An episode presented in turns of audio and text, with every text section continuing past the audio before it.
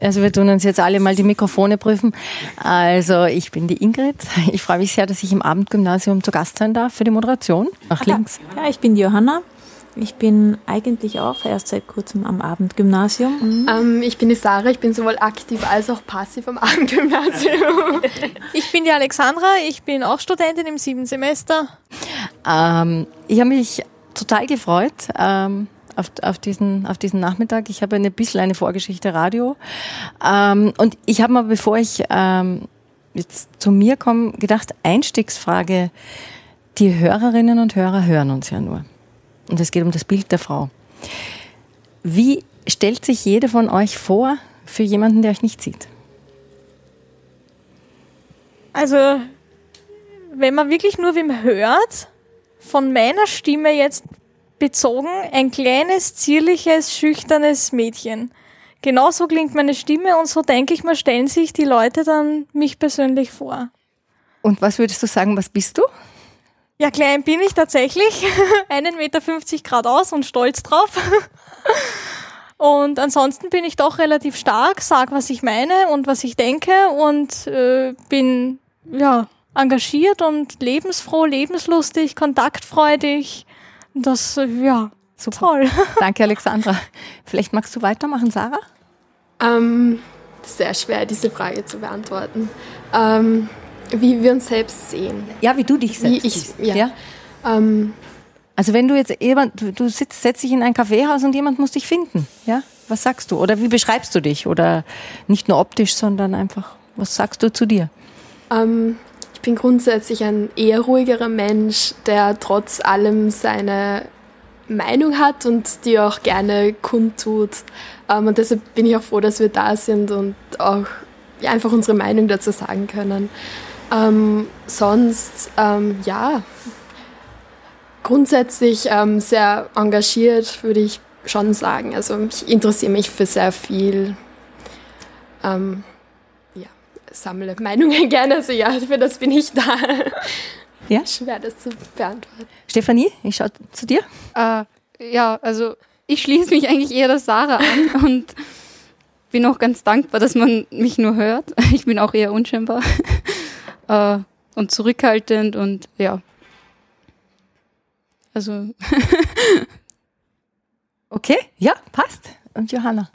Gut, ich bin hier wahrscheinlich die Älteste. Das glaube ich nicht. Naja, ähm, doch. Also. Ja, oder halt fast. Ich challenge nicht, nicht, nicht, Studentin oder Schülerin mehr, ja, sondern eine von den älteren ähm, Unterrichtenden, Lehrenden hier. Und ähm, mich findet man ganz leicht im Kaffeehaus. Ich bin ganz orange angezogen heute. Und äh, sonst, ja, äh, Selbstwahrnehmung, Fremdwahrnehmung ist da immer ein bisschen ein Unterschied sagen, ja. Ich ja. glaube, das wird sich dann im Laufe des Gesprächs dann auch ja, klären. Das, ja? das, war, so, das war so ein bisschen auch, auch meine Absicht, so äh, ähm, herauszufinden, wie, wie seht ihr euch selbst und ob ihr dann schon sagt, wie die anderen euch auch sehen. Weil das ist ja oftmals, also ich habe das ganz spannend gefunden von dir, Alexander, mit der Stimme, ja. wo du sagst, wir hören die Stimme und im Kopf entsteht natürlich ein Bild, das entsteht jetzt bei all unseren Hörern und Hörerinnen, ja. wer jetzt die äh, fünf Frauen sind, die da sitzen. und auch wenn sie schüchtern sind, sie haben eine Stimme, Stefanie, gell? Und ähm, ich, ich, ich habe auch noch, ähm, also ich selber komme komm vom Radio und habe äh, auch Kinder, also fünf Kinder geboren und irgendwie denke ich mir, ein Teil von mir ist sicher auch dieses viele, also diese, diese Kinder, die ich habe und äh, schon auch beruflich. Ähm, irgendwie habe ich das Gefühl, manchmal ähm, ich bin da, wo ich bin und das kriegt jeder mit, der mit mir zusammen ist. Also das mhm. ist irgendwie so, das, das, das, das hat mir so, zu mir selbst ist mir das eingefallen und ich habe im Vorfeld, wie ich hergefahren bin, habe ich mich gefragt, wie, wie ihr, ähm, wie, ob wir gemeinsam darüber sprechen könnten, wenn ein Mädchen zur Welt kommt heute, ähm, was ihr diesem Mädchen wünscht. Mhm. Ja, also wie, in dieser Welt heute, jetzt kommt ein Mädchen zur Welt?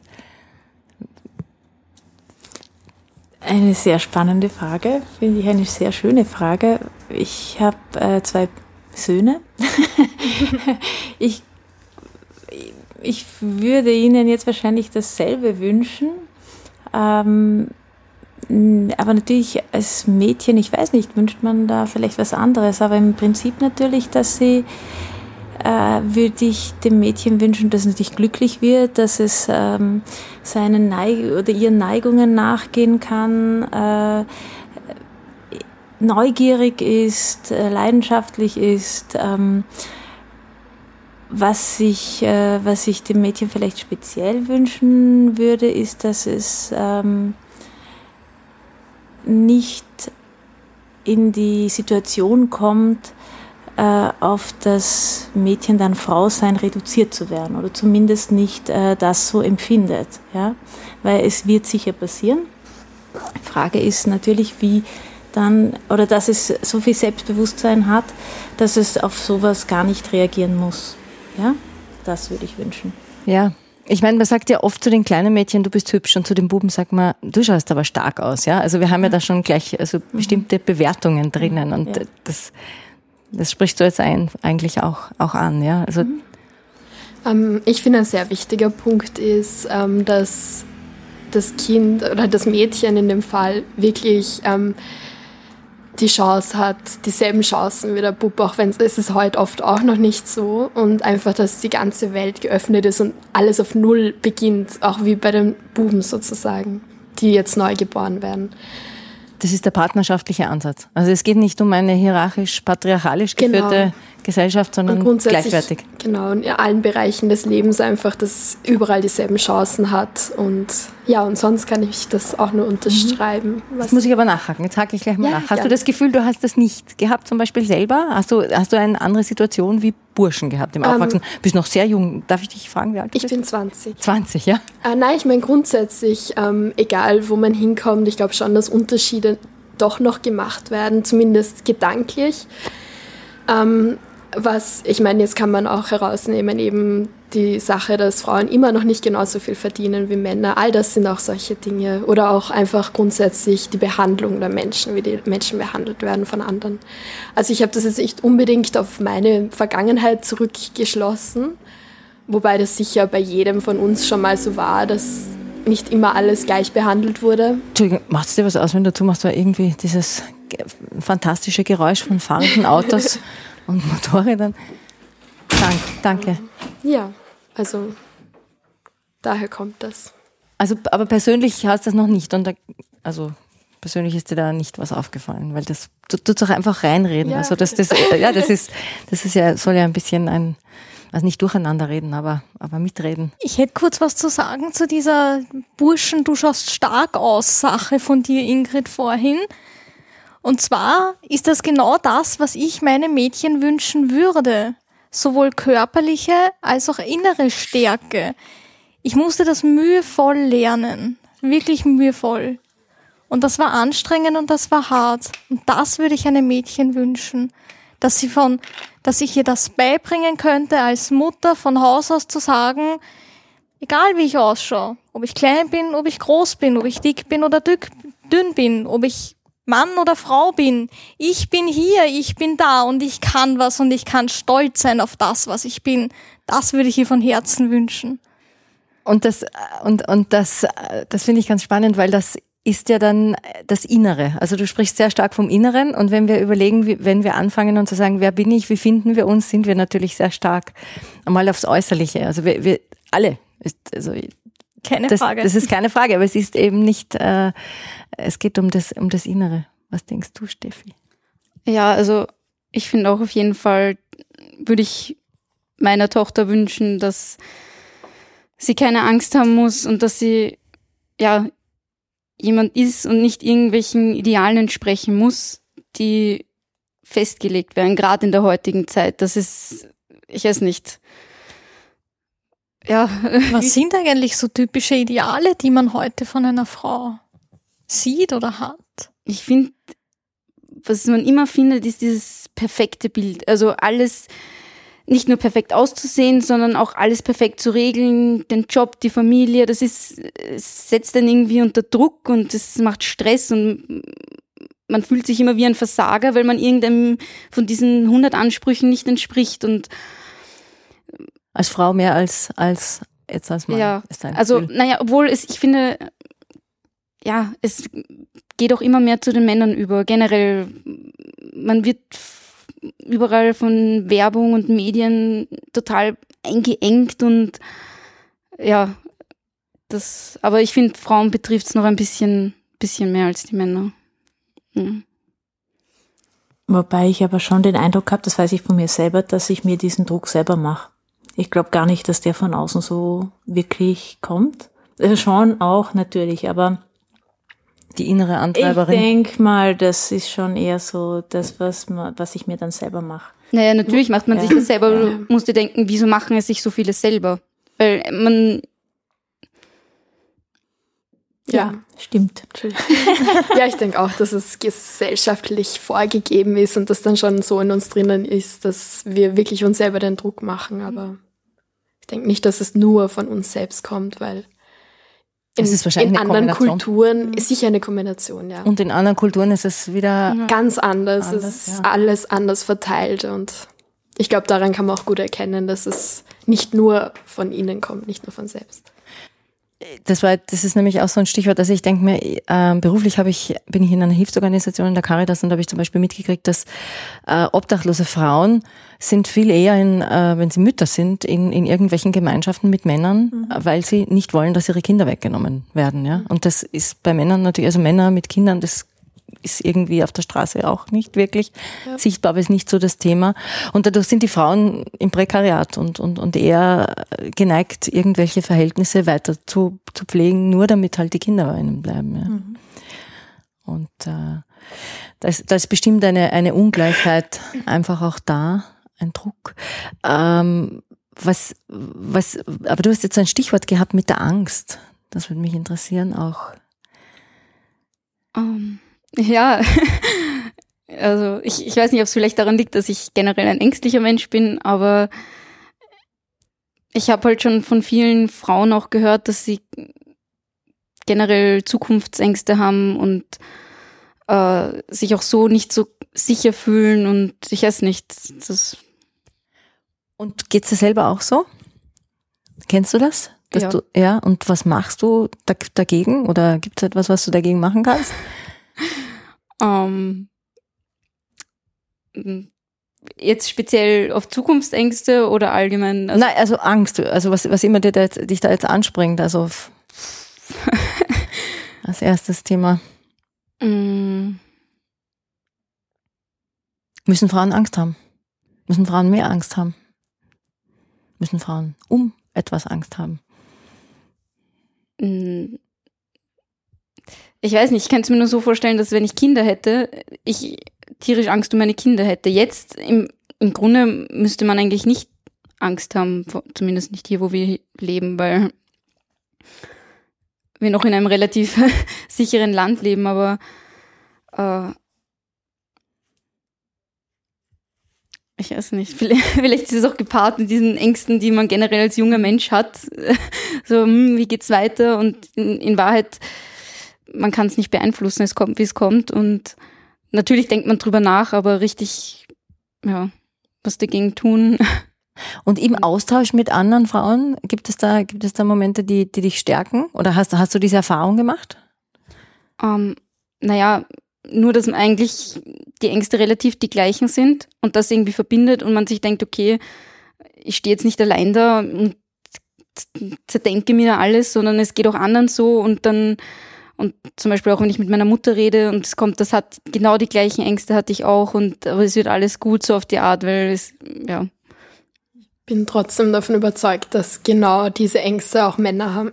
Ja, das auf jeden Fall. Ja, also ja. ich glaube, das ist genau gleich verteilt, also ja. in dem Fall. Gerade gerade jetzt so in einem jungen Alter auch oder wenn immer so Wechsel kommen, finde ich. Also es gibt immer Altersabschnitte und da kommen dann große Veränderungen und dann, ja, also über die Unsicherheit entsteht, genau. entsteht ich, dann Angst. Ich finde, als Frau ist, ist man da ein bisschen durchschaubarer als bei einem Mann. Ein Nein, Mann hat so ja. eine Schale, dem sieht man das nicht so an. Das ist eben dieses. Stimmt, das können sie extrem gut ja, überspielen. Genau, Immer irgend, genau. Irgendwelche Gefühle oder sonst irgendwas. dieses typische Macho-Gehabe, mhm. wenn ich es mal so sagen darf, ja. Das hat man als Frau schwer.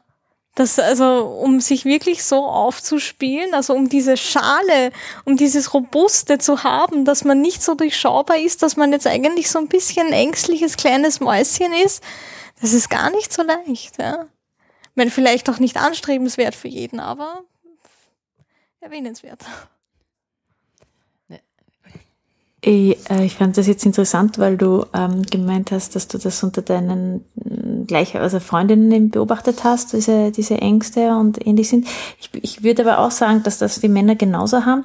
Ich habe nur eher das Gefühl, dass sich das dann abwechselt. Ja? Also je älter man dann wird, sind dann eher die Frauen, die weniger Ängste haben, sage ich mal jetzt mhm. so generalisiert.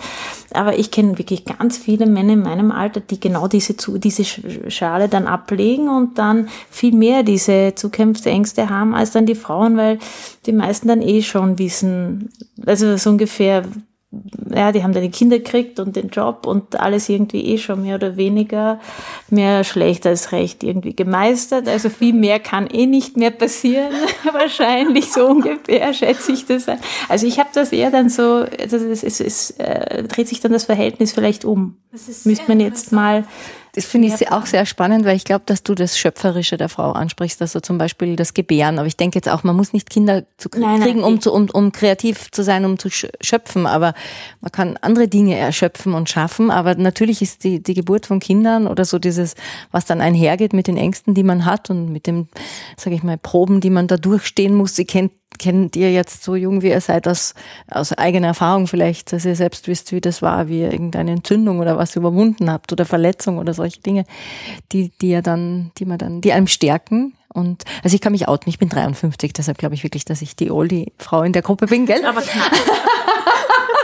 Und, und mir geht's, mir ging's also wirklich auch so, als ich 50 wurde, habe ich mir gedacht, so, jetzt ist aber wirklich alles wurscht, ja. Also jetzt sage ich wirklich, was ich denke, ja. Und das ist mir, also einmal mehr, weniger muss ich gefallen, ja, weil ich irgendwie, ich weiß es nicht, das ist so, es ist eigentlich eine Entlastung gewesen, muss ich, muss ich ganz ehrlich sagen. Und ich, ich habe auch, ich finde das auch so faszinierend. Ähm, ich habe jetzt gerade so eine, eine, ein, eine Phase. da kommt jetzt gerade ein Mann durch. Oh. Okay, wir, wir, verlieren Johanna. Wir, hoffentlich kommst du wieder.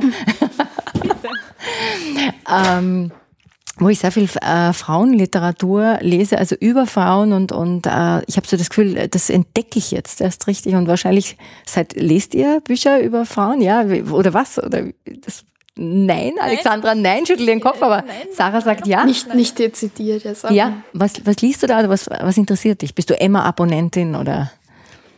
Na, ähm,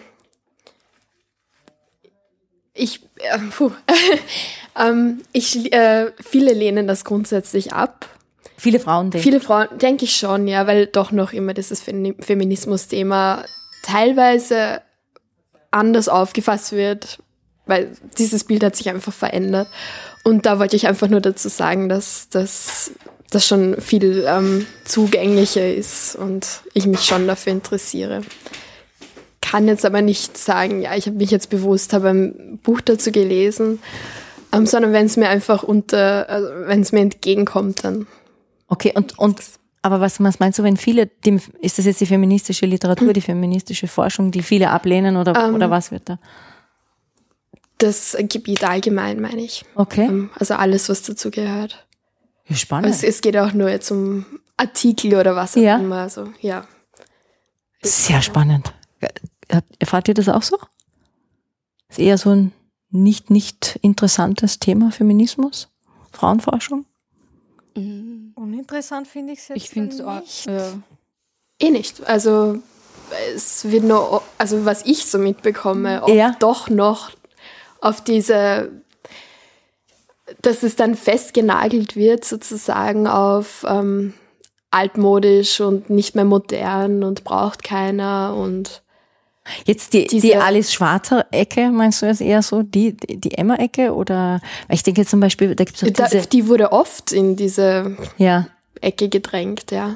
Weil da gibt es auch diese jungen Frauen aus der Ukraine, die nackt ja. sich herzeigen. Also die, die sind ja, glaube ich, ganz weit vorne, oder? Also auch im Sinn von Alter. Wie, wie findet ihr das?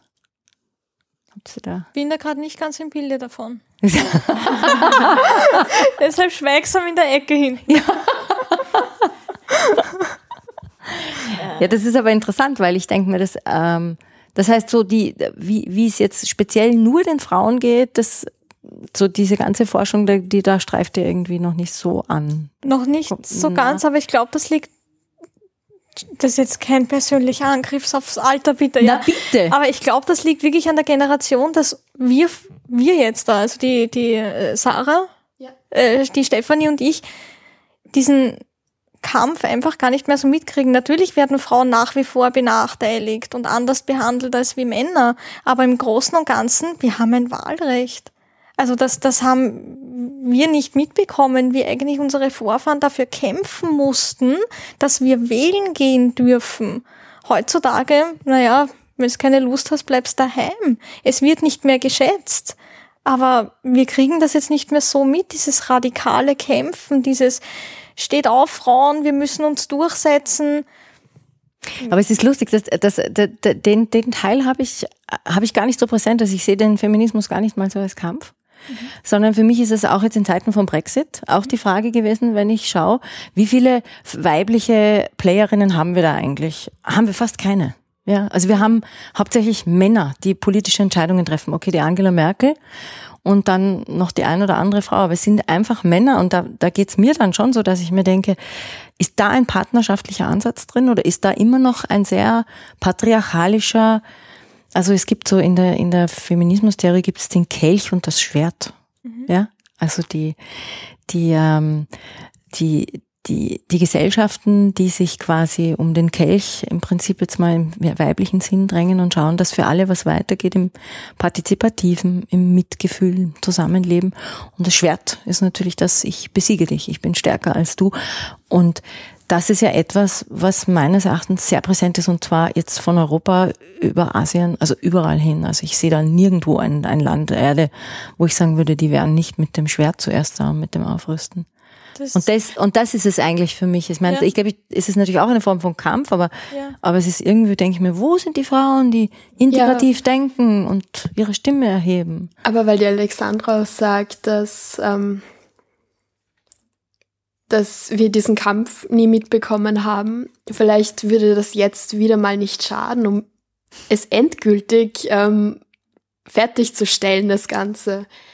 Weil vielleicht ist es jetzt, viele sind jetzt auch so, ja, wir verdienen nicht oft nicht genauso viel, aber ja, es ist okay oder die Menschen tun nichts mehr und vielleicht müsste man sich erst recht wieder dagegen auflehnen ähm, und sagen, das geht so nicht. Äh, und vielleicht wird das gar nicht schaden wieder mehr, dieser Kampfgeist sozusagen. Mhm. Das finde ich aber auch nämlich, weil was ich zum Beispiel auch erfahren habe, ist, dass Frauen am Arbeitsplatz weniger respektiert werden, zumindest da, wo ich gearbeitet habe, weil was ich erfahren habe, wieso, wieso darf ich mich Schatzi nennen lassen von meinem Boss? So, ja, Schatzi, mach so das, das. Und meine männlichen Kollegen werden beim Namen genannt oder irgendwie, das passiert mir immer öfter und ich bin eigentlich auch eine, die erste, die fragt, ja, warum dürfen Frauen nicht oben ohne gehen? Warum müssen wir bestimmte Stellen verhüllen und, oder uns generell ganz verhüllen und Männer haben das Recht, ich weiß nicht, sich so zu zeigen, wie sie sind und, ja. Und, und, hast du dich schon mal, hast du dich schon mal gewehrt? Also in der Arbeit hast du schon mal gesagt, Moment mal, ich heiße, ich heiße Stefanie? Ja. ja? Ja. Und hat es ja. dann funktioniert? Hast du dann das Gefühl gehabt, dass es angekommen? Ähm, Jein, also es wurde so ein bisschen lustig aufgenommen, so haha, die, die kleine Maus müpft auf, so auf die Art irgendwie habe ich das Gefühl und mhm. auch dieses Gefühl nicht richtig ernst genommen zu sein, weil kleine zierliche Person und die sieht so süß aus und so lieblich und das ist ja so süß, wenn sie sich aufregt, das erfahre ich immer öfter, aber das ist das nackt böse. nein, nein, das nackt wirklich böse. Und, ähm, aber das heißt, du bleibst einfach drauf. Du sagst ruhig. Ja. Ich und Stefanie. Ich bin dann eiskalt und zeig dann auch, dass ich nicht so süß sein kann, wie alle denken. Ich, weil ja. Aber das ist eine gewisse Wehrhaftigkeit, die, die oder eine Resilienz, die wahrscheinlich wichtig ist. Also ich glaube, das ist ja. ja überhaupt eben bei allem, was passiert im menschlichen Zusammenleben, wichtig zu sagen, stopp, Grenze. Ja. Egal, Frau, Mann, oder? Was wollt ihr, was ihr zwei wollt? Mhm. Ja, nein, ich, mir sind jetzt ein paar Dinge durch den Kopf gegangen. Einmal, äh, jetzt das letzte ist natürlich diese, da habe ich mich daran erinnert, wie ich Kaffee machen sollte. Ähm, und weil das einfach so ist, ja, also wo ich da gearbeitet habe, das war jetzt aber nicht so ein, ein es war überhaupt kein Chef-Sekretärinnen-Verhältnis, aber halt irgendwie ähm, war dann halt so die Bitte, ich solle doch Kaffee machen. Und dann ist halt schauen, na, was macht man da jetzt? Eigentlich will man natürlich keinen Kaffee machen, weil wie komme ich jetzt dazu? Dann denke ich mir, na, würde so eigentlich, hätte er mich auch gefragt, wenn ich ein Mann bin und so, nicht? So geht es dann los. Und dann, ähm, weil das aber, es war aber insofern einfach als diese Bitte ja nicht wirklich so als Ausnahme, sondern wirklich so als fast Befehl gekommen ist. Also war natürlich gleich klar, dass ich da jetzt Sabotage ähm, walten lassen muss und ich habe einfach so einen großen Kaffee gemacht dass ich gebeten werde zu machen. Also so mir, also wirklich, also das war da so meine Rache halt. Aber es ist halt wahnsinnig anstrengend, ja, sich da, warum muss ich mir da jetzt überlegen, wie reagiere ich drauf, warum kann man nicht einfach ganz normal miteinander, mit, so, so zwischenmenschlich als Menschen ja. und warum muss da jetzt gleich ein Geschlecht dazwischen gestellt werden? Aber zurück zu dem anderen, was ich dann vorher noch sagen wollte, eben als, als, als Lehrerin habe ich natürlich schon jetzt, und ich bin halt in mehreren Schulen, aber das Alter ist halt schon so 17, 18 Jahre. Und ich finde es schon sehr erschreckend eigentlich fast, dass äh, Feminismus extrem negativ, vor allem bei den also bei den jugendlichen Frauen, äh, gesehen wird. Jetzt weiß ich nicht, ob das die Gruppendynamik ist und ob sie es natürlich in Wirklichkeit eh toll finden, aber so im, in der Gruppe und so nach außen hin sagen sie, Feminismus ist absolut negativ und damit würden sie sich nie identifizieren. Und das sind durchaus äh, Schülerinnen, die aus gebildeten äh, Familien kommen. Äh, und auch so diese Diskussion, ich bestehe dann halt immer darauf, wenn bei den also vorwissenschaftlichen Arbeiten, dass man da schon äh, sprachlich das auch irgendwie markiert, also das die gendert sozusagen. Wie sie das machen, ist ihnen selbst überlassen. Aber nein, auch da gibt es irgendwie Widerstand. Das ist so umständlich, das ist so, äh, ja, also das, dass man diese Gleichberechtigung als umständlich empfindet, ja, finde ich eigentlich entsetzlich. Ja. Also das ist eine völlige Verkennung dessen, was erst einmal erkämpft wurde und auch wie wertvoll es ist. Ja. Es ist ja auch so Wörter wie emanzipiert oder so werden mhm. total negativ gesehen. Also man glaubt dann gleich so an, ich, ja, man verbindet es einfach negativ, oh, diese Manze und also mhm. das ist wirklich erschreckend. Also was ich dazu, was ich dazu noch sagen kann, mich hat äh, herangerissen an dem Feminismus eigentlich unter anderem die Kathleen Moran. Ich weiß nicht, ob ihr die kennt. Äh, Kathleen Moran äh, hat das Buch geschrieben How to be a Woman. Das gibt's auch schon auf Deutsch, also äh, eh ziemlich genau, glaube ich, auch so wie, wie Frau sein ist oder so ähnlich. Und sie hat einen absolut humoristischen Ansatz. Also das ist eine junge Frau, die ist mehr oder weniger äh, homeschooled worden. Also die, die hat irrsinnig viele Geschwister gehabt und es hat alles irgendwo hat wie drunter und drüber funktioniert und der Vater hat äh, seinen Job dann verloren und hat relativ viel getrunken und im Prinzip hat sie im Wohnzimmer am Sofa ihre Bildung bekommen und hat sich aber ihren, ihren Passionen so gewidmet, wie Musik und Schreiben und ist heute eine der anerkanntesten britischen Journalistinnen hat nie eine akademische Ausbildung fertig gemacht, aber ihre Tweets auf Twitter, die werden in den Unis ähm, bearbeitet weil sie so genial ist. Und dann hat sie eine Tochter gekriegt vor, vor einigen Jahren. Und dann hat sie gesagt, sie kann sich nicht vorstellen, dass ihre Tochter sozialisiert wird mit Fifty Shades of Grey. Mhm. Also wird sie jetzt für ihre Tochter ein Aufklärungsbuch schreiben und das ist How to be a Girl. Ja? Und, und das, das Lustige, also für mich jetzt persönlich, weil ich eben über 50 bin, ich habe die Kathleen Moran mit über 50 gelesen, ich finde das einfach lustig, man lacht, man lacht einfach. Sie macht alles mit von der, von der Wie bin ich Mädchen, wie Masturbation, äh, äh Regel, äh, wie verhüten und ähm, also alles, was, was, was, es gibt sie fast alles an, ja, und, und eben auch in dem How to be a Girl. Und, und ähm, da, da kriegt man richtig Lust, ja. Also da hat man richtig das Gefühl, ja, es macht, es ist auch lustig, Frau zu sein, ja. Und das, das ist irgendwie so, das fehlt fast ein bisschen vielleicht in dem deutschsprachigen Feminismus. So alles so hier ernst, ja. Es ist eigentlich, eigentlich ist das ja was Hübsches. Oder ähm, jetzt habe ich zum Beispiel gerade ein Buch gelesen, das heißt Vagina, das hat die Naomi Wolf geschrieben. Ich glaube 2008 oder so. Sie hat sich nur mit der Vagina beschäftigt.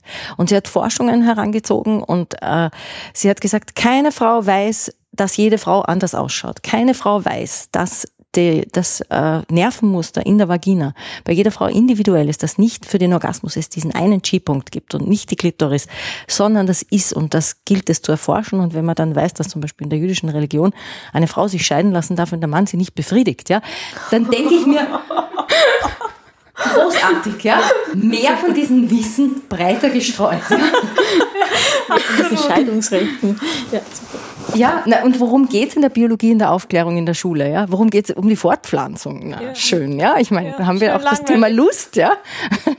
Das, das ist so. Und ich glaube, das könnten die Frauen ruhig ein bisschen offensiver besetzen. Also ja, das, das ist aber, weil du das Jüdische angesprochen hast, das ist natürlich, hat das ganz stark mit, mit dieser religiösen Sozialisierung zu tun.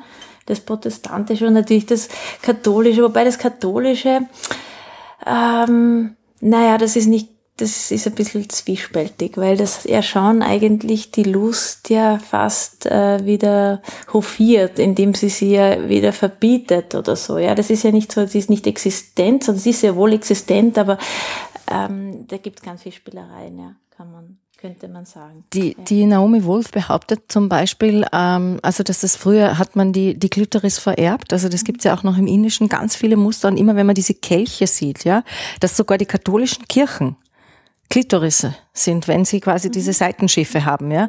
Und das ist diese Macht der Frauen und das ist etwas, was, was halt ungeheuer bedrohlich auch ist, ja, weil wir können Leben schenken, ja. Wir können Leben schenken. Mhm.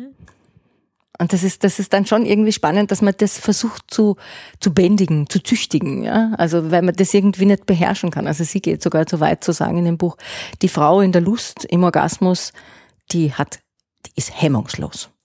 Also auch für alle Schüchternen unter uns. Ja? Die kommt an den Punkt und das macht Männern Angst, ja.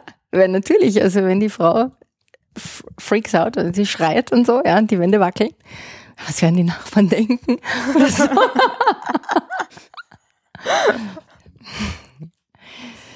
ja. Ist das, ist jetzt ist natürlich ein sehr, sehr stark, aber ich finde, das ist halt, das sind auch, das ist, das ist so ein Thema, wo, ähm, oder ich sage jetzt was anderes. Eine meiner Töchter lebt in Köln. Die hat doch in Köln gelebt, als diese Übergriffe passiert sind. Ja, ich habe mir um dieses Kind keine Sorgen gemacht. Ja, weil ich irgendwie, ich habe gewusst. Äh, erstens einmal ist das sowieso wieder nur mal etwas sehr hochgespieltes. Es passiert an einem Ort. Aber ich, ich, ich, ich denke mir, sie ist mit dem Wissen ausgestattet, wie sie sich bewegt, wie sie kommuniziert und ja, sogar das kann nicht verhindern, dass hier etwas passiert, aber nirgendwo auf der Welt. Ja. Und das sind halt so die Dinge, wo, wo ich glaube, dass es ganz wichtig ist, dass wir, dass wir Frauen schon unsere Stärken auch sehen. Ja. Ähm, so, also dieses Zurückweisen, sagen, nein, ich bin nicht das Schatzi und da, da haben wir, da haben wir aber auch eine große Kraft, wenn wir einander stärken. Also wenn wir das einander miteinander besprechen, wenn Direktoren oder Vorgesetzte irgendwelche Sachen machen, dass Frauen sich dann doch austauschen. Wie gehst du damit um? Was machst du eigentlich? Ziehst du dir jetzt einen längeren Rock an, weil dir der immer so auf dem Po starrt oder so? Oder? Ja. Ich glaube, dass das immer weniger wird. Oder vielleicht hat es mit dem Alter zu tun, weil man einfach keine Zeit hat, darüber zu reden. Und früher habe ich da schon eher mit Freundinnen darüber geredet. Das stimmt. Das fehlt eigentlich völlig. Jetzt bei dir? Jetzt in der ja, und, so und, in meinem Umkreis, okay. ja. Mhm. Und wie ist das? Wie ist ich, ich, ich bespreche das schon, ja. aber jetzt nicht speziell nur mit Frauen. Also eigentlich schon, das ist jetzt unabhängig. Ob das ist aber eh gut, oder? Es soll ja nichts ja, sein, was Männern verschwiegen werden ja, soll. Stimmt, ja, weißt, weißt du, wie sich deine Geschlechtsgenossen aufhören? Ja. Was würdest du empfehlen? Nehmt euch eh zum Trinken. Es gibt äh, Mineral, es gibt äh, mhm. Leitungswasser, es gibt Saft. Ja. Dankeschön. Gibt es gibt's etwas? Aber dieses Solidarische, Entschuldigung, aber dieses Solidarische ist schon etwas, was, ähm, was ganz zentral ist und wo, also wo müssen wir noch, wo müssen wir noch arbeiten, ja, oder woran muss man noch arbeiten? Ähm, als Frau ist sicher eben dieses Solidarische zu stärken. Weil das ist halt auch etwas, was gesellschaftlich äh, benutzt wird. Ja, so diese, da gibt's ja diese Zickenkrieg und da gibt's ja auch ganz viele äh, Begriffe dafür, die eben genau dieses äh, Solidarische ja auch verhindern soll. Weil an sich glaube ich schon, dass Frauen wie Männer auch und eigentlich wie Menschen ganz generell ja solidarisch sind. Ähm, aber irgendwie gerade bei Frauen wird das immer so äh, anders äh, ja, gesehen, äh, verstanden. Ähm, und es ist auch immer wieder so, dass, dass äh, Frauen sagen, sie arbeiten lieber mit Männern als mit Frauen zusammen mhm. tatsächlich. Ähm, muss ich sagen, ist mir auch schon vorgekommen, ist mir auch schon passiert, aber es war situationsabhängig. Ich kann jetzt nicht sagen, dass das generell der Fall ist. Irgendwie überhaupt nicht. Im Gegenteil, jetzt muss ich sagen, so in der Schule arbeite ich sehr, sehr gern, also egal, also kann ich nicht sagen, dass ich jetzt mit irgendeinem Geschlecht lieber arbeiten würde. Im Gegenteil, ja. Aber es hat auch Orte gegeben, wo ich gearbeitet habe, wo das, wo da wirklich äh, Solidarität ähm, ein ja, das äh, ein, ein Ausschlussverfahren war von Frauen, die dann halt so wie im Kindergarten ist mir vorgekommen. Also du bist jetzt meine Freundin, wenn du jetzt äh, meiner Meinung bist und wenn nicht, dann, dann bekriegen wir dich. Ich weiß nicht, ob das bei Männern auch so ist, das, aber das ist mir schon passiert. Das ist, glaube ich, ein ganz wichtiger Punkt. Äh, Konflikte. Äh, die Fähigkeit, Konflikte auszutragen. Auszuhalten, dass man nicht geliebt wird. Auszuhalten, dass man einen Standpunkt bezieht, der sich nicht mit jedem in der Gruppe deckt oder so. Und dann trotzdem aber nicht so wie ein Häufchen Elend zusammenzufallen und dann auf irgendjemanden zu warten, der einem jetzt rettet. Weil das ist einfach, das ist eine gewisse Spannung, die man dann aushalten muss, ja. Sagen, okay, ich bin nicht everybody's darling hier, aber ich habe eine Position. Ich bin nicht Schatzi zum Beispiel. Ja, ja. Erfordert aber auch viel Stärke, genauso darzustellen. aber die auch. wächst. Die wächst natürlich mit jeder, mit jedem, mit jeder Positionierung und auch mit jedem Ausfechten. Ja, aber dafür sind auch genau solche Gespräche gut eben. Unter Frauen, unter Männern, ganz egal wie, wo, mit wem, ja. Aber reden hilft, ja. Gerade über solche Situationen, die wir jetzt da schon angesprochen haben im Laufe des Gesprächs es hilft einfach darüber zu reden. Das baut irrsinnig auf, ja. Und das macht aus uns Frauen schöne, tolle Gestalten, Menschen. Ja, genau. Und ah, das bringt das bringt mir aber zu einem anderen Aspekt. Gibt's von für, für euch jemanden, wo ihr sagt, das war ein tolles Role Model? Gibt's eine Großmutter, eine Mutter, eine Nachbarin? Die Mutter. Eine, ja. Die Mama was bei Die dir, Mama. ja? Mhm. Die Mama eindeutig, ja. ja. Schwere Scheidung durchgemacht, sieben Jahre Sorgerechtsstreit, ja. Uh. Ganz schlimm, war wirklich ganz hart. Ich habe die Protokolle gelesen, wie ich volljährig war. Ich wollte endlich die Wahrheit wissen und ich bin ihr dankbar. Und mir sind viele Tränen runtergeronnen. Diese Stärke ist erstrebenswert, ja. Das war die kämpfende Mama. Die kämpfende Mama, die hat um ihre Kinder gekämpft, ja. Mhm. Das war bewundernswert heute noch. Hängt auch als Dankesbrief im Wohnzimmer heute. Handgeschrieben noch. Schön. Ja, das war also die Mama eindeutig. Mein Role Model. Hm, bei mir auch. Auch die Mama. Sie musste nicht um uns Kinder kämpfen, aber sie hat einfach, äh, was, ich natürlich als Kind kriegt man das nicht so mit. Ich kann das jetzt natürlich erst rückblickend, aber sie lebt ja noch, Gott sei Dank, und ich kann dir das auch irgendwie zu verstehen geben. Aber sie war halt immer das, was eigentlich sonst die väterliche Rolle war. Sie, sie war die, die Finanz, ähm, die hat einfach das Geld gecheckt. Ja, das, aber das war so, sie hat das einfach auch als nicht jetzt gemacht, ich will jetzt zeigen, dass ich die Macht habe oder die Starke bin, sondern äh, einfach aus Pragmatismus. Sie hat es einfach besser gekonnt als mein Vater. Und mein Vater hat es aber auch, ich weiß nicht, ob von Anfang an, aber er hat es auch zugelassen. Ja, er, war der, der das Taschengeld gekriegt hat. und, äh, und sie hat es verwaltet und sie hat es auch gut können, ja. Oder das war einfach, das war einfach selbstverständlich für uns. Und für mich war das, für mich ist das ein, für mich ist es immer so befremdlich, wenn immer noch so Paare sind, die wo, die, wo dann die Frau das Taschengeld kriegt. Also ich finde, es sollte keiner das Taschengeld kriegen. Aber, aber es sollte einfach jeder sein Geld haben, ja. Einfach weil es in unserer Gesellschaft ein, ein, ein Mittel für Selbstständigkeit und Unabhängigkeit ist als solches, ja. Das ist aber auch ein wichtiger Aspekt, den du da reinbringst mit dem Geld. Ähm, weil natürlich äh, auch immer wieder man liest, dass dort, wo jetzt die Frauen auftauchen in den Positionen, eh klassisch weniger Geld dafür ausgezahlt wird, ja? Oder wo sind die klassischen Frauenberufe? Dort, wo es finanziell nicht so viel zu holen gibt, ja. Mhm. Also, wobei ich meine, ich denke mir, das Beispiel, das du jetzt gegeben hast, das war einfach ein sehr schönes partnerschaftliches, weil wenn jeder das macht, was er am besten kann, aber, aber ich weiß nicht, habt ihr, wollt ihr noch was sagen zu, zu Vorbildern oder so, weil das Thema Macht und Geld finde ich eigentlich auch noch ganz interessant. Nein, keine Vorbilder? Keine prägenden? So, ja, doch, bei mir ist auch meine Mama. Auch die Mama, ja, schön. Ja, bei dir, Ingrid? Bei mir ist es in gewisser Weise auch die Mama mit Widerwillen. Also ich habe sie einfach erst spät äh, entdeckt, dass sie wirklich eigentlich eine ziemlich resiliente Frau ist, die von der ich viel habe, was mir an ihr selber jetzt anfangs nicht so gefallen hat. Ja. Das hat so irgendwie, man versucht sich jetzt so die, die Rosinen rauszupicken wahrscheinlich. Ich, ich glaube, ähm, dass das, ja, das ist auch, auch eine Kämpferin gewesen. Also auch in dem Sinn, ja. Und, und bei mir ist eher so de, der Weg, dass ich das auch ein bisschen kopiert habe und dann allmählich einfach gemerkt habe, hallo, ich, da gibt's noch was nebeneinander, ja. Also ich bin, glaube ich, auch so eher mal mit dem Schwert unterwegs gewesen, ziemlich lange Jahre. Und das, es hat nicht so den Bestand, glaube ich. Also es ist, es ist eher fein, äh, für seine Rechte ohne äh, einzustehen oder zu, zu, zu arbeiten, gemeinschaftlich als wie jetzt den anderen niederzubügeln, ja, oder den Mann im konkreten Fall, ja. Also und du, Sarah? Auch die Mama. Auch die Mama? Fall. Ja. ja, auch eher das kämpferische.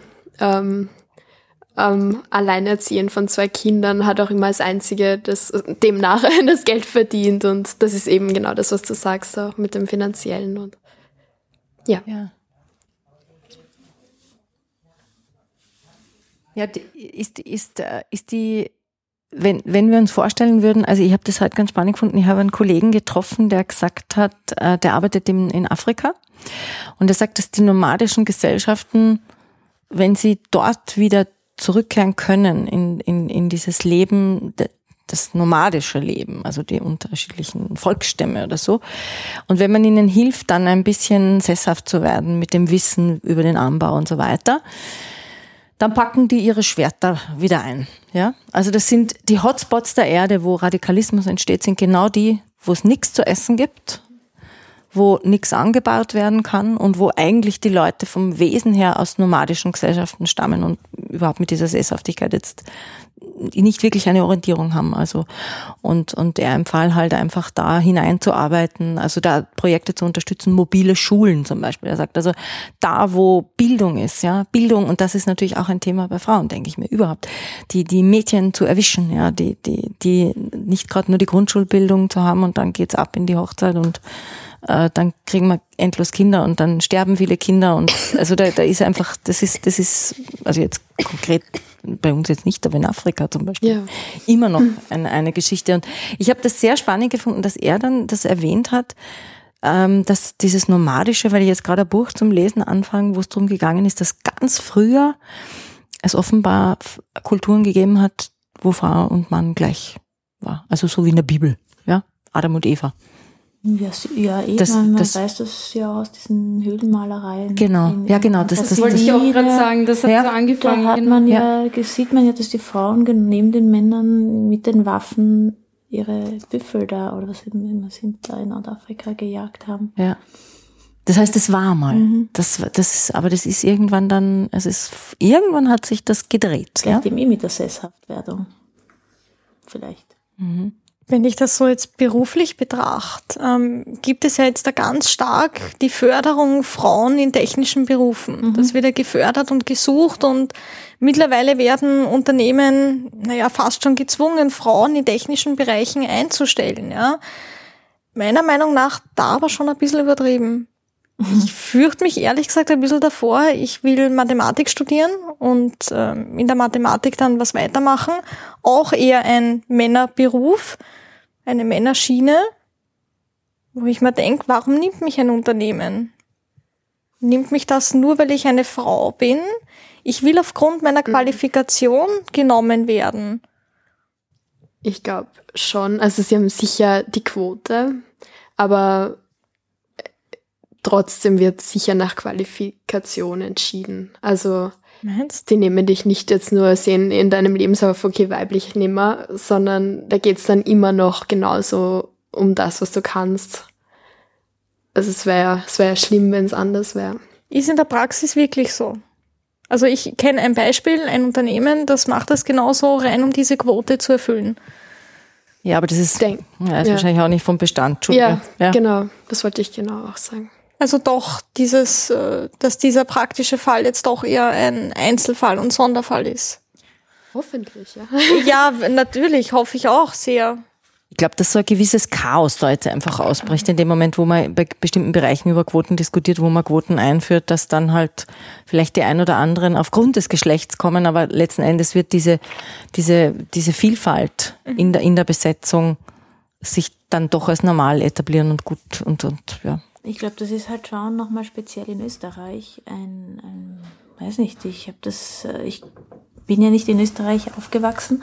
Wo bist du aufgewachsen? Äh, Ja, eigentlich in, in Südtirol. ne? Ja. Und dann aber lange in Frankreich gelebt. Aber ähm, da war das irgendwie, äh, nie, also da waren die schon viel, da war das einfach schon viel selbstverständlicher, dass, und dieses Jahr nach wie vor, ja, dass da einfach Frauen in, in äh, vielleicht, es gibt natürlich die anderen Diskussionen, aber ab einem gewissen ähm, Level an, an Wissenschaftlichkeit ist, ist das überhaupt kein Thema mehr. Jetzt Ja, das sind Frankreich natürlich viel, oder in- in- ja, in- beides, also Ja. sowohl in Italien Ja. als auch in Frankreich sind wesentlich mehr Frauen in Führungspositionen, auch in den, in den Wissenschaften und so weiter vertreten als in Österreich. Ich glaube, Österreich ist ja wirklich mit Abstand äh, Schlusslicht ähm, mit vergleichbaren Also, Nationen. Nein, nein, nein, aber diese, äh, dass man wirklich dazu übergehen musste, ähm, da rechtliche ähm, äh, Maßnahmen Regelungen. Maßnahmen, dass man sie zwingen muss, dass sie dabei sollten, was ja auch je, je, jeder Logik entbehrt der Wirtschaftlichkeit, weil eigentlich müsste ich ja als, als Unternehmen daran interessiert sein, die bestmöglichen Arbeitskräfte zu, also eben gerade in, in, in wissenschaftlichen Forschungsbereichen und so weiter. Da, und die gibt's ja bei den Frauen eh, das wissen wir, dass die dann oft mehr können müssen als ihre männlichen Kollegen, um dasselbe zu erreichen. Warum man dann darauf verzichtet, ja, das ist leider so immer noch. Aber würdest du sagen, dass in Frankreich und in Italien die Frauen jetzt nicht mehr Herausforderungen haben äh, gegenüber sich ja, schon, nur es, schon. es ist nicht, es, mh, es, ja, wie könnte ich sagen, es ist doch eine mehr Selbstverständlichkeit, dass sie da, oder es ist, wird eben nicht so sehr thematisiert, ihre, äh, Ihr ihre, ne, das Geschlecht ist sehr wohl präsent und, aber nicht nachteilig. Mhm. Nicht so nachteilig, ja. Also es, man differenziert vielleicht mehr. Es ist sicher nicht von Nachteil, wenn da natürlich, klar, ja, in Italien und auch in Frankreich, wenn da eine, eine schöne Frau kommt, dann ist das natürlich, hat die sicher Vorteile vielleicht bei anderen. Aber nicht einmal das würde ich Ihnen unterstellen, ja. Ja, aber das, ich denke mal, das Charisma, das eine Person hat, das ist ja nicht einmal am Geschlecht festgemacht, ja. Also das muss, das muss man jetzt auch mal sagen, ja. Wobei ich ein bisschen schon das Gefühl habe, das li liest man zumindest auch, dass die, sagen wir mal, warum hält das in Österreich so gut, ja? Ähm, weil natürlich das Sprichwort gleich und gleich gesellt sich gern, ja. Also wir sind ja alle Männer, wir, wir sind alle irgendwie, also es gibt ja auch so Statistiken, dass du sagst, der große blonde Mann, dem wird das meiste, oh Gott, Donald Trump, dem wird, Oh, weh. dem wird das meiste Ver äh, ähm, Vertrauen entgegengebracht. Ja, der ist ein absoluter Frauenhero, ja. Also Donald Trump, was irgendwie sagt, gibt's das? Also. Frauen beschimpfen auf einer Seite und trotzdem noch, aber egal. Ja, ich weiß nicht. Bei mir stimmt das schon mal nicht. Also ich weiß nicht, wie diese Umfragen auch zustande kommen. Okay, Ganz ja. ehrlich, ja, da will ich das auch schon mal anzweifeln Ich ein bisschen. glaube aber, da ist auch Macht wieder. Natürlich, Macht. Genau, das Schlagwort. Stichwort für sowas. Na, ich, bin- ich bin, ja, Macht, ganz sicher, aber ich glaube zum Beispiel diese Ähnlichkeit, die diese Führungsschichten haben, wenn sie jung sind, männlich sind, groß sind oder so, die bedrohen sich nicht so sehr, weil die mimiken sich, ja. Also die sind, we're all of the same, so ungefähr, denke ich mir, ist das ein bisschen. Und wenn dann eine Frau reinkommt oder, oder, sag jetzt einmal auch ein alter Mann oder keine Ahnung, also wenn irgendwie die, die Buntheit der Gesellschaft da jetzt mehr vertreten ist, dann, dann bringt das natürlich so, ähm, etablierte Ordnung in Unordnung. Kontrolle wird schwieriger, weil ich weiß, wie ich meinen Body kontrolliere, mit dem ich einen trinken gehe nach der Arbeit. Aber mit der Frau kann ich keinen trinken gehen. Beziehungsweise wenn ich mit der Frau einen trinken gehe, dann heißt das nachher, ich hab was mit der Frau, ja. Also geht schon mal nicht so leicht, ja. Also das, das, das sind ja alles irgendwie so, das sind so feine emotionale Scharniere, die, die, die glaube ich bewirken, dass die Machtebenen doch unter sich bleiben und schwerer aufzubrechen sind. Wie viele Frauen, die Karriere machen, haben Kinder. Ja. Wenige. Wenn sie Kinder haben, dann müssen sie viel Geld haben, aber da hatte die Sheryl Sandberg auch ein ganz berühmtes Buch geschrieben, die, Mhm. die Facebook war. Und Das haben wir im Vorfeld, die Stefanie und ich, kurz besprochen. Ja. so kurz so, worum wird es heute gehen und so weiter. Und das war eben der klassische Punkt. ja, Ja, das haben wir kurz äh, nur angesprochen. Eben so, ja, Frauen, Männer verdienen weniger und dass eben die Schiene nach wie vor so ist, Frau kann entscheiden zwischen Karriere oder Kinder. Ja, oder sie muss so viel Karriere machen, dass sie sich die Kinderbetreuung leisten kann. Mhm. Oder ähm, Was wird einer Frau dann klischeemäßig wieder unterstellt? Sie kümmert sich nicht um die Familie. aber wie ist unser Schulsystem? Es befördert das, oder? Solange die Volksschulen in Österreich zwischen 12 und 1 aufhören, muss man sich fragen, Ja, aber das Geht muss das? einem dann egal sein, ganz ehrlich, ja. Also ob mich der andere. Also ich glaube, ich habe da schon, ich, ich, bin sicher, ich gehöre sicher zu der Kategorie Mütter, die man als, als Rabenmütter bezeichnen müsste, würde. Aber sie trauen sich das nie vor mir zu machen, ja, das ist ganz klar. Also ich glaube, das ist so, das, also das Problem ist dann wirklich das Letzte, glaube ich, in der Situation. aber wer wär's? Wer bezeichnet dich als Rabenmutter? Nein, also, also klassisch, ne, wenn man schaut, also weil ich ja irgendwie schon drauf schaut, dass ich irgendwie auch ähm, auf meine Kosten komme im Sinn von, ich, ich arbeite auch gern, ja. Ich gehe ja nicht nur arbeiten, um Geld zu verdienen, aber ich mache das ja auch gerne. Das ist ja Sehr schon mal schlecht, ja. Also jetzt rein Dinge. Ja. Und dann, ähm, ja, also ich nehme mir dann auch meine Freizeit, das ist auch wunderbar. Und ja, dann ist halt nicht so viel Zeit für die Kinder. Ich weiß nicht, wie, ähm, ich habe nicht das Gefühl, wie auch immer, meine Kinder hören jetzt eh nicht zu. Also ich glaube, der Große kann damit sehr gut umgehen, der Kleine. Ich glaube nicht, dass es was ändern würde, wenn ich mehr zu Hause wäre. Das ist der Punkt. Im Gegenteil, ich habe immer, immer schon, ähm, war ich der Überzeugung, dass eine glückliche Mutter viel mehr wert ist als eine Mutter, die viel Zeit mit den Kindern verbringt. Und das, das ist einfach so. Ja. Und wenn die anderen meinen, dass man dann Rabenmutter ist, naja, dann sollen sie halt das Buch lesen. Rabenmutter sind die glücklicheren Mütter oder die besseren Mütter. Und dann ist das Thema irgendwie geklärt. Ja. Sehr schlagfertig und sehr schön. Gefällt mir. Ja, wie, wie denkt ihr euch so die nächsten fünf Jahre? Also so einfach jetzt im Blick auf eure weibliche Entwicklung. So, wo möchtet ihr sein in fünf Jahren? Frau sein in fünf Jahren. Soll das viel anders sein als heute? Gute Frage. Es ist eben das Thema Kinder im Raum. Wenn man sich, äh, ich bin jetzt 25 und stehe langsam aber doch vor der Entscheidung, Kinder ja, nein. Das ist die Frage, die große Frage, ja. Spielt der Partner mit oder nicht? es ist schwer, ja. Eben, wie steht man als Frau da, wenn man keine Kinder hat? Das ist ja auch nicht so leicht. In der Familie so, ja, wie schaut's aus? Wann wollt's und wann und wird schon langsam Zeit?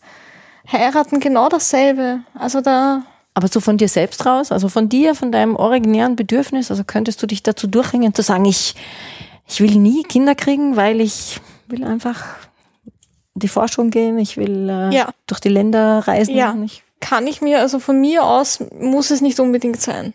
Ich kann gut und gern auf eine Hochzeit will ich nicht verzichten. das möchte ich, heiraten will ich.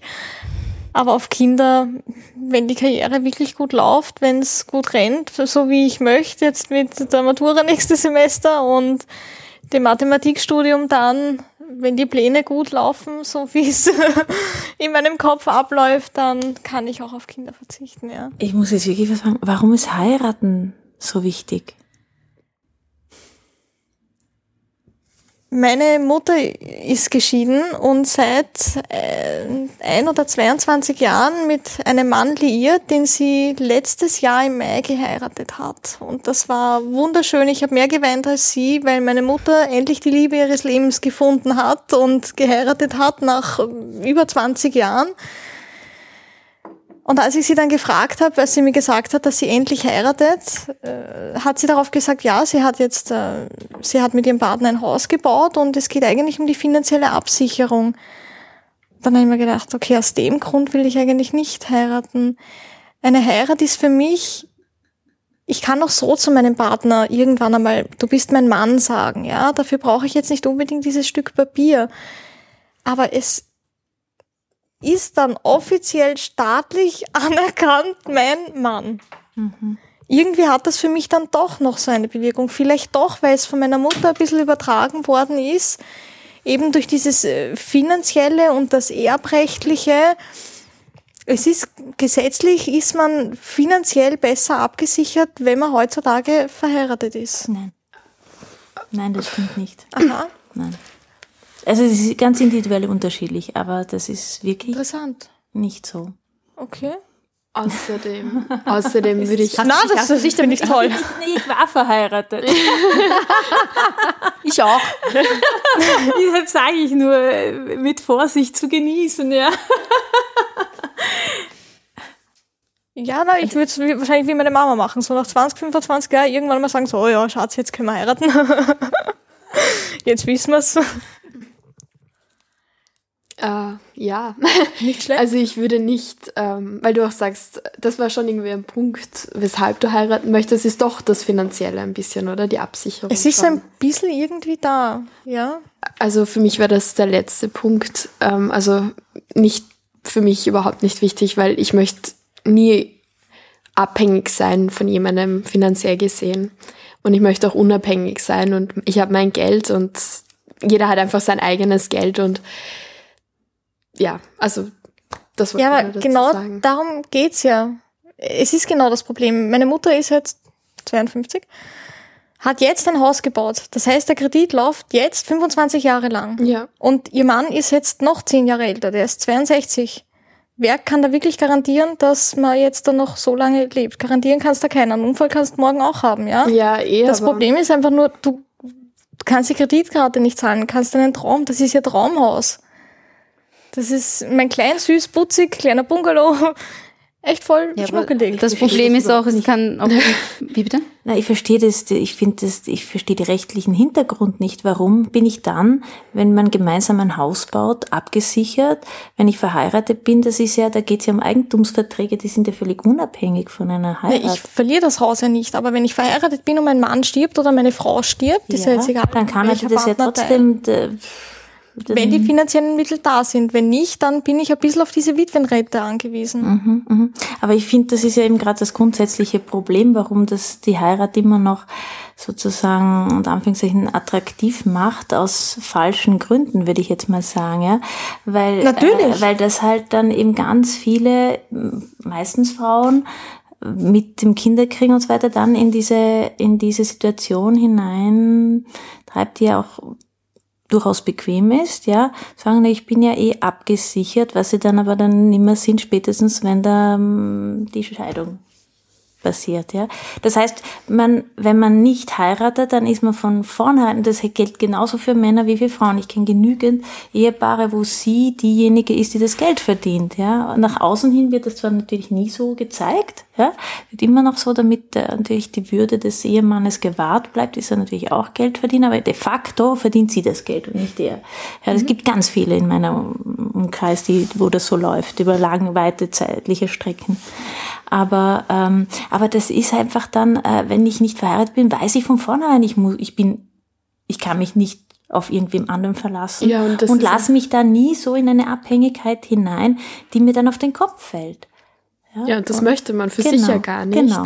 Aber die Heirat ist halt so ein wirklich äh, verlockend, ja. Und da ist man dann ganz schnell äh, in so einer Abhängigkeit und kommt nicht mehr raus. Mhm. Ja eben das, was du am Anfang gesagt hast, dass man dann in Beziehungen bleibt, weil man ja natürlich für die Kinder oder für sich sonst gar kein Auskommen mehr hat.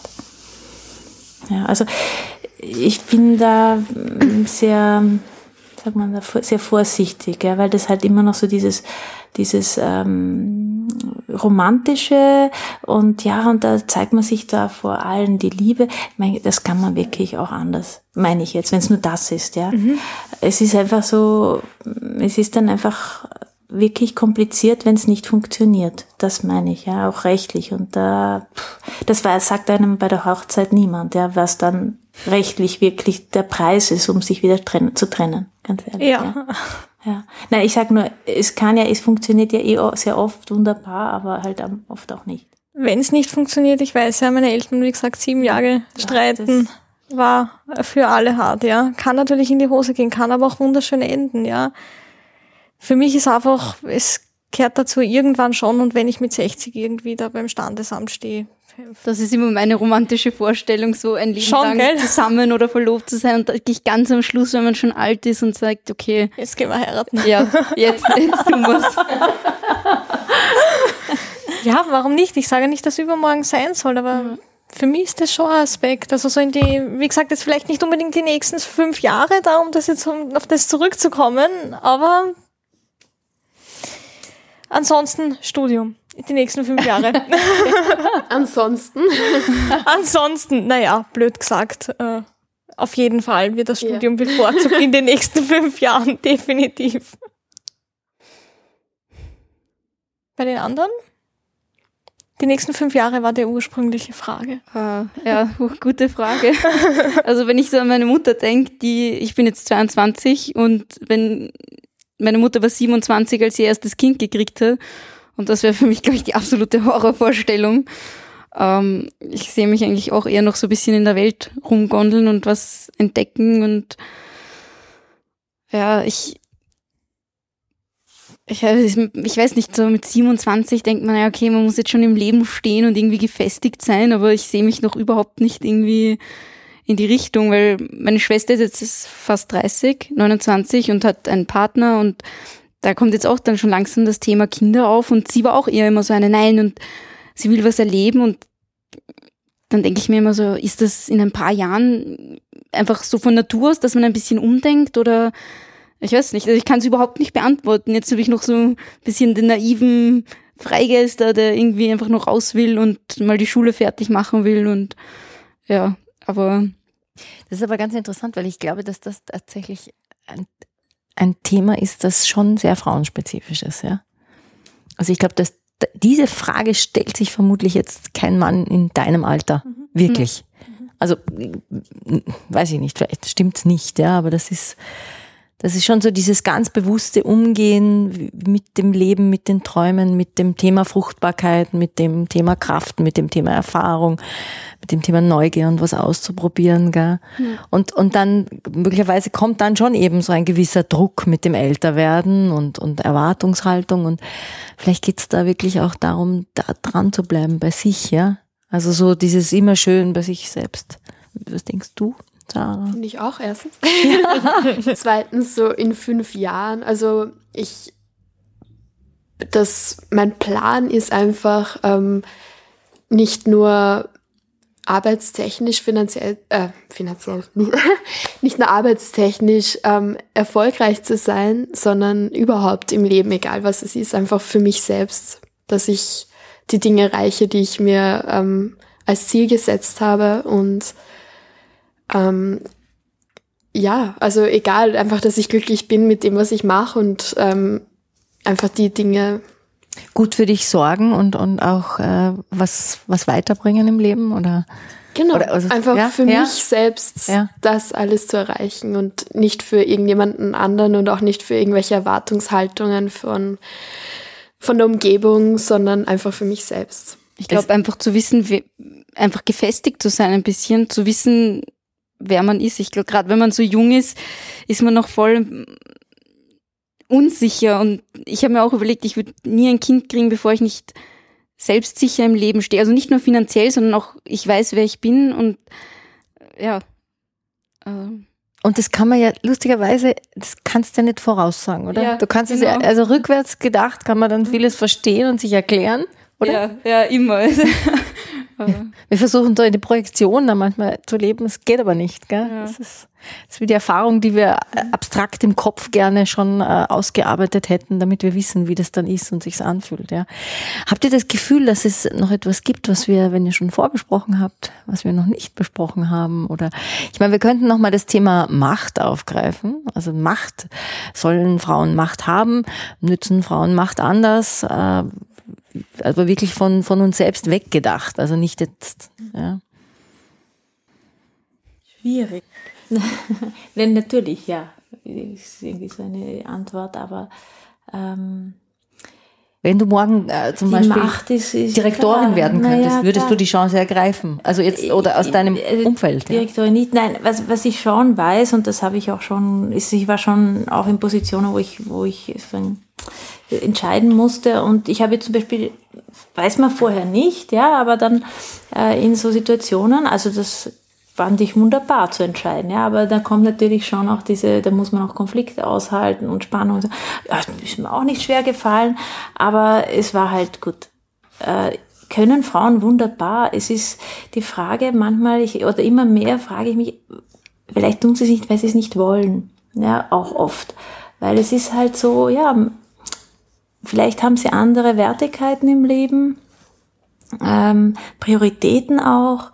Ähm, es, es ist so, es ist polarisiert halt so. Wenn ich sage, okay, wenn ich keine Macht will, dann äh, bin ich halt keine selbstbewusste Frau oder so. Ja, das, das ist dann halt gleich so auch negative. Ich, ich habe auch so, es gibt so ein lustiges Comic auf auf ähm, auf Facebook, das passt auch noch zu vorher, wo eine Frau an der Bar steht mit Zigaretten und Alkohol und so. ne? Also wirklich so wie ein Mann.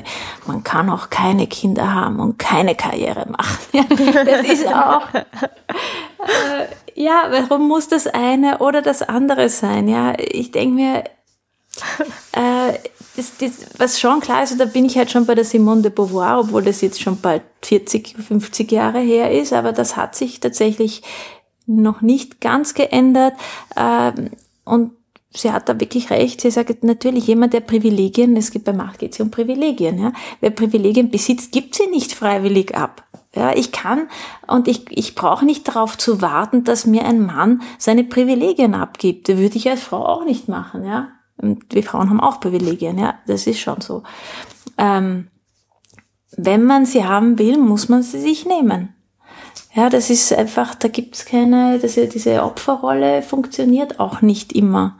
Also zumindest nicht in, ich glaube, wenn man, eben so wie du, du machst das eben, ich finde das den Ansatz super, wenn ich das machen will, ich will, ich will, ich bin stark, ich mache meine, meine, ich will in die Wissenschaft gehen, ich will Mathematik studieren, dann macht man das einfach, ja, und dann schaut man weiter. Und ähm, es gibt durchaus auch Männer, die, die, die Frauen fördern, weil sie, weil sie finden, dass sie gefördert gehören, nicht weil sie eine Frau sind, sondern weil sie einfach gut sind.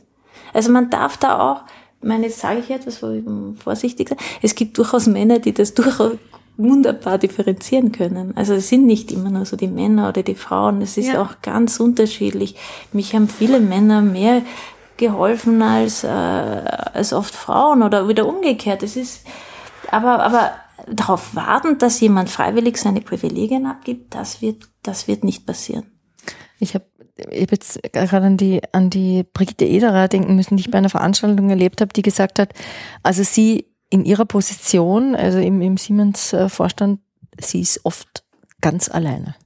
Ja, und das ist schon etwas, was es dann auch auszuhalten gibt. Ja? Also wirkliche Macht ist verbunden, auch mit Einsamkeit.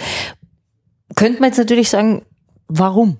Machen wir, machen wir geteilte Machtpositionen. Ja? Vielleicht kann dieses System auch noch ein bisschen verändert werden. Also zum Beispiel die äh, Geschäftsführung vom, ähm, äh, wie heißt dieses Frauennetzwerk, so jetzt ist mal runtergefallen, ähm, ABZ Austria, das sind zwei Frauen. Also, weiß nicht, ob euch das was sagt. Also, wenn, wenn man äh, eben länger arbeitslos ist und dann irgendwie wieder äh, Integrationsmaßnahmen, also so wieder Schulungsmaßnahmen und so weiter setzt, sind zwei Geschäftsführerinnen, teilen sich das von Anfang an. Es geht, ja. Es ist halt dann für jeden weniger. Aber es geht auch. Wäre vielleicht anstrebenswert. Ja. Ja, es ist nämlich auch immer so die Frage mit der Gier, gell? Also da- das verbindet sich ja auch mit der Macht. Ich will das jetzt entscheiden und ich will mit, mit niemandem diskutieren. Das ist die andere Seite von ich bin einsam mit meinen Entscheidungen. Ich kann es entscheiden, ja. Aber wenn, wenn ich vielleicht was abgeben will, dann wird es ein bisschen einfacher. Vielleicht, ja. Angenehmer. ja. Sagt, habt ihr das Gefühl, wir haben schon alles abgedeckt? Oder sitzt ihr noch auf einem Frau sein, Bild der Frau? Du hast ganz aufmerksam die Männer verfolgt. Fehlt dir was? Ich überlege gerade, ja, ich versuche das so ein bisschen zu vergleichen, aber es ist im, im eigentlichen Sinne so ähnlich verlaufen. Man hat über alles gesprochen, was in den Raum hineingefallen ist. Und es war ein sehr angenehmes Gespräch. Also sehr natürlich. Sind sie, sind auch so die, die, die, also sind die Erwartungen erfüllt oder die, habt ihr irgendwie das Gefühl, ihr habt noch ein Thema? Hm? Mehr als erfüllt. Ich bin sehr zufrieden. Du bist sehr zufrieden. Fürs Erste natürlich, es gibt sicher ganz, ganz viel, ja. Äh, es ist, es ist halt immer die Frage, von, welchem, also von welcher Perspektive man das betrachtet, ob man es jetzt historisch betrachten will oder, oder von der Kunst her oder von den Medien her und so und so weiter, ja, oder von der Mode und Schönheit und diese ganzen Themen, die dann natürlich ähm, auch immer eine Rolle spielen. Klar, oder die Abgrenzung zum Mann immer, ja. Das, das haben die Männer viel mehr diskutiert, kommt mir vor. Oder ist das jetzt ein falscher Eindruck? Das ist immer so, immer so diese Abgrenzung auch was. Wie machen die Frauen das? Wie machen die Männer das? Ja, ja die Männer ich hatte da immer das Gefühl, sie, das, das hat mich auch so, das fand ich auch so nett, ja, dass sie da immer so die, das, die Frauen auch sehr, aber auch schon auch nett mit einbezogen haben in die Diskussion, während wir eigentlich schon, wir waren mit, mit dem Frauenthema durchaus zufrieden, ja. Die haben ja. jetzt nicht so als Abgrenzung gebraucht. nicht unbedingt. Weil ich ja eh sehr, sehr gut finde. Ja, da haben sich die Männer ein bisschen schwerer getan. Ich habe mir das auch dann überlegt. Ich habe mir gedacht, na, vielleicht ist das auch, weil wir als Frauen immer viel mehr über unsere Rolle nachdenken mussten von Alters. Also einfach auch, dass, die, dass diese Benachteiligungen, Unterdrückungen und diese Geschichte, äh, während die Männer das vielleicht gar nicht so mussten. Ja, und da deshalb jetzt völlig überrascht sind, dass das plötzlich ein Thema wird. Vielleicht, ich weiß nicht. Naja, und, und die Frage, ob es eben, ob es immer in einer Gegnerschaft ist oder ob es einfach ein Miteinander ja. sein kann und ja. die Kultivierung ja. des Miteinanders, ja. Also ich muss dann unbedingt am Abschluss noch was loswerden, weil äh, in der Podcast-Szene gibt es zum Beispiel das, äh, das Lila Podcast. Das ist ein feministisches Podcast, das könnt ihr, könntet ihr euch mal anhören. Das sind äh, Journalistinnen vor allem, die, die da sprechen und so Themen aufgreifen. Und ich selber habe ein, ein Newsletter im Abonnement, für den ich 20 Jahre zu alt bin oder eigentlich fast 30 Jahre zu alt bin. Weil ähm, das, der, ist, der geht aus von der Lena Dunham, die eine berühmte Serie gemacht hat, Girls. Ich muss gestehen, ich habe sie noch nie gesehen. Also ich bin keine großartige Schauerin.